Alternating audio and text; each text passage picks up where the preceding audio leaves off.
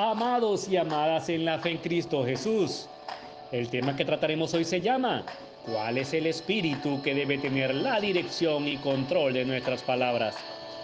Para iniciar, pedimos la bendición de nuestro Padre Celestial para que en nombre de Cristo Jesús y por medio de su Santo Espíritu, abra nuestro oído espiritual y que su palabra penetre en nosotros como espada de doble filo, para el cumplimiento de su propósito en nosotros, según su voluntad, que para nosotros es buena, agradable y perfecta. Amén, amén y amén. Hermanos y hermanas, sabemos que estamos conformados como espíritu, alma y cuerpo, así que todo está estrechamente entretejido y conectado. Lo que pensamos, lo que hacemos, lo que decimos y obviamente lo que sentimos conoceremos por medio de la palabra de Dios, Padre Celestial, que el control del timón de nuestra lengua al momento de expresarnos hacia nosotros mismos y hacia nuestro entorno debe ser dirigido por el Espíritu Santo de Dios. ¿Para qué? Pues para que nuestras palabras sean poderosas en ese sublime tono de amor de nuestro Señor Jesucristo, evitando a toda costa, por nuestra parte, que el enemigo gane terreno en intentar robar, hurtar, o matar nuestras bendiciones. Cuando permitimos que nuestras palabras sean dirigidas por espíritus de ira, de odio, de contienda, entre otros. Veamos qué dice el apóstol Pablo en Efesios 29:32. Evitad toda conversación obscena. Por el contrario, que vuestras palabras contribuyan a la necesaria edificación y sean de bendición para quienes la escuchan no agravéis al Espíritu Santo de Dios, con el cual fuisteis sellados para el día de la redención. Abandonad toda amargura, ira y enojo, gritos y calumnias, y toda forma de malicia. Más bien, sed bondadosos y compasivos unos con otros, y perdonaos mutuamente, así como en Cristo. Y Efesios 4, 26 al 27 dice así, si os enojáis, no pequéis. No dejéis que el sol se ponga estando aún enojados, ni dejéis cabida al diablo. Ahora, amados y amadas en Cristo Jesús, citemos algunos libros y versículos en la Biblia que nos hablan acerca del Espíritu que acciona el timón de nuestra lengua y nos hace hablar por la boca lo que hay en nuestro corazón. Veamos en Job 26, 1 al 4, la referencia de un espíritu que según Job usa la boca para hablar con sabiduría. Y dice así, tú sí que ayudas al débil, tú sí que salvas al que no tiene fuerza. ¿Qué consejos sabes dar al ignorante? ¿Qué gran discernimiento has demostrado? ¿Quién te ayudó a pronunciar tal discurso? ¿Qué espíritu ha hablado por tu boca? En Job 32, del 17 al 18, Eliú intervino y dijo, yo también tengo algo que decir y voy a demostrar mis conocimientos. Palabras no me faltan. El espíritu que hay en mí me obliga a hablar. Así es, amados y amadas. También nosotros somos impulsados a hablar por el espíritu que maneja nuestros pensamientos, nuestras emociones, nuestros sentimientos y nuestras acciones. Pero a plena conciencia, debe ser el Espíritu Santo de Dios guiando el timón de nuestra lengua, guiando nuestras palabras a través de un espíritu de sabiduría o un espíritu de consejo o un espíritu de conocimiento dado a nosotros por Abba Padre Jehová nuestro Dios. Así como lo expresó el profeta Isaías 11.2 que dice así, el espíritu del Señor reposará sobre él, espíritu de sabiduría y de entendimiento, espíritu de consejo y de poder, espíritu de conocimiento y de temor del Señor. Asimismo, tengamos muy presente que Dios nos da su espíritu de amor y poder, como lo dice segunda de Timoteo 1:7. Pues Dios no nos ha dado un espíritu de timidez, sino de poder, de amor y de dominio propio. Ahora bien, Pidamos a nuestro Padre Jehová en nombre de Cristo y por medio de su Santo Espíritu, como pidió rey David en Salmo 143, 10, que dice así, Enséñame a hacer tu voluntad, porque tú eres mi Dios. Que tu buen espíritu me guíe por terrenos sin obstáculos.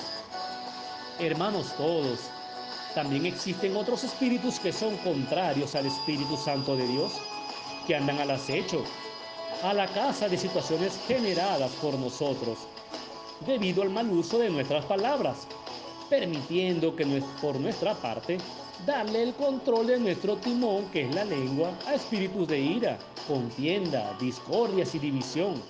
En ocasiones a espíritus de angustia, depresión, desaliento, que nos alejan o apartan de la obediencia a Dios. Veamos qué dice el profeta Isaías en el capítulo 30, versículo 1. El Señor ha dictado esta sentencia. Hay de los hijos rebeldes que ejecutan planes que no son míos que hacen alianzas contrarias a mi espíritu, que amontonan pecado sobre pecado.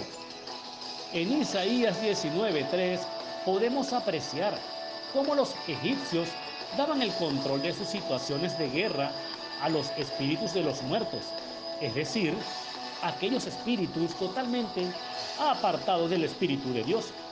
Y dice así, los egipcios quedarán desanimados y consultarán a los ídolos a los espíritus de los muertos, a las pitonizas y a los agoreros, pero yo frustraré sus planes.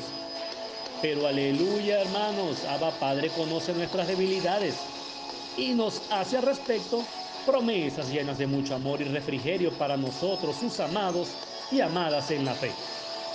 Promesas entre muchas otras que podemos encontrar en Isaías 29-24. Y dice así, los de espíritu extraviado recibirán entendimiento y los murmuradores aceptarán ser instruidos. También en Isaías 61.3 nos dice nuestro Padre a través de su amado Hijo Jesucristo. Me ha enviado a darles una corona en vez de cenizas, aceite de alegría en vez de luto, trajes de fiesta en vez de espíritu de desaliento serán llamados robles de justicia, plantíos del Señor para mostrar su gloria. Ahora bien, amados, ¿qué quiere decir una persona con espíritu extraviado? Bueno, una persona con espíritu extraviado es aquella que expresa con sus palabras y acciones desde su corazón ira, angustia, contienda, división, rencor, falta de perdón, soberbia, despotismo, venganza, amargura, superioridad o inferioridad hacia sí mismo o hacia otros, desaliento, pesimismo, desmotivación, falta de fe, esperanza y confianza en Dios.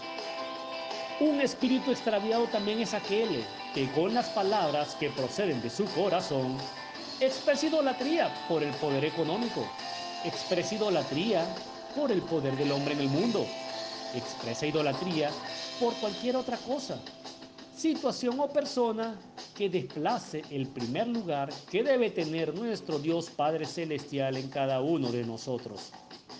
Ahora, seguramente todos y cada uno de nosotros hemos tenido en algún momento determinado de nuestras vidas un espíritu extraviado. Entonces demos la gloria a Dios Padre, Hijo y Espíritu Santo, que la palabra de Dios escrita en Ezequiel 11:19, nos hace conocer una de sus tantas magníficas promesas que dice así, yo les daré un corazón íntegro y pondré en ellos un espíritu renovado. Les arrancaré el corazón de piedra que ahora tienen y pondré en ellos un corazón de carne.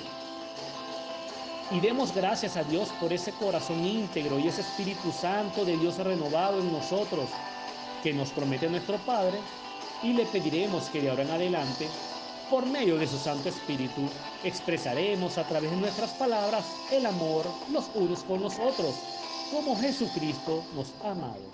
¿Para qué? Con nuestras palabras edifiquemos nuestra relación con los demás en el nombre de Cristo Jesús en vez de destruirlas.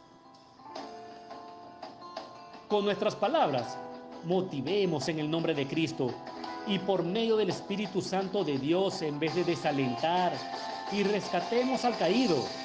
Y asimismo también decretemos hacia nosotros y hacia nuestros hermanos y hermanas en el nombre de Cristo y por medio del Espíritu Santo de Dios palabras proféticas de bendición, liberación y sanación que nos lleven cada día más y más a la obediencia en Cristo para cumplir el propósito de que con el poder de la palabra guiada por el Espíritu Santo de Dios produciremos obras sobrenaturales para la gloria y honra al Padre, al Hijo y al Espíritu Santo de Dios.